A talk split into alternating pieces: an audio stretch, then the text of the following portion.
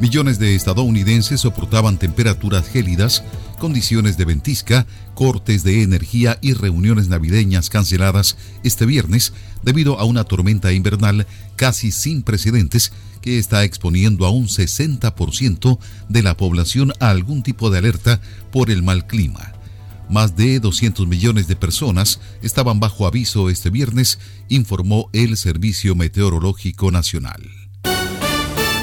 Los principales índices de Wall Street caían este viernes en una sesión floja antes de los feriados de fin de año, después que datos mostraron que la inflación se enfrió aún más en noviembre, pero no lo suficiente como para disuadir a la Reserva Federal de seguir subiendo las tasas de interés el próximo año.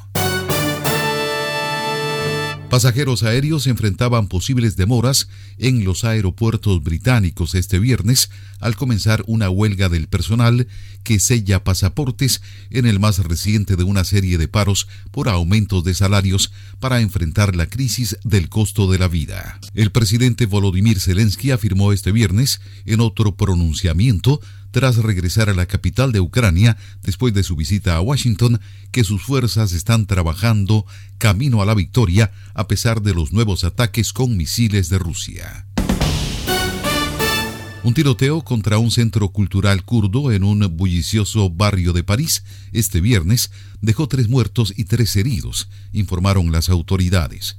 Un sospechoso de 69 años fue arrestado. La Fiscalía de París ya abrió una investigación.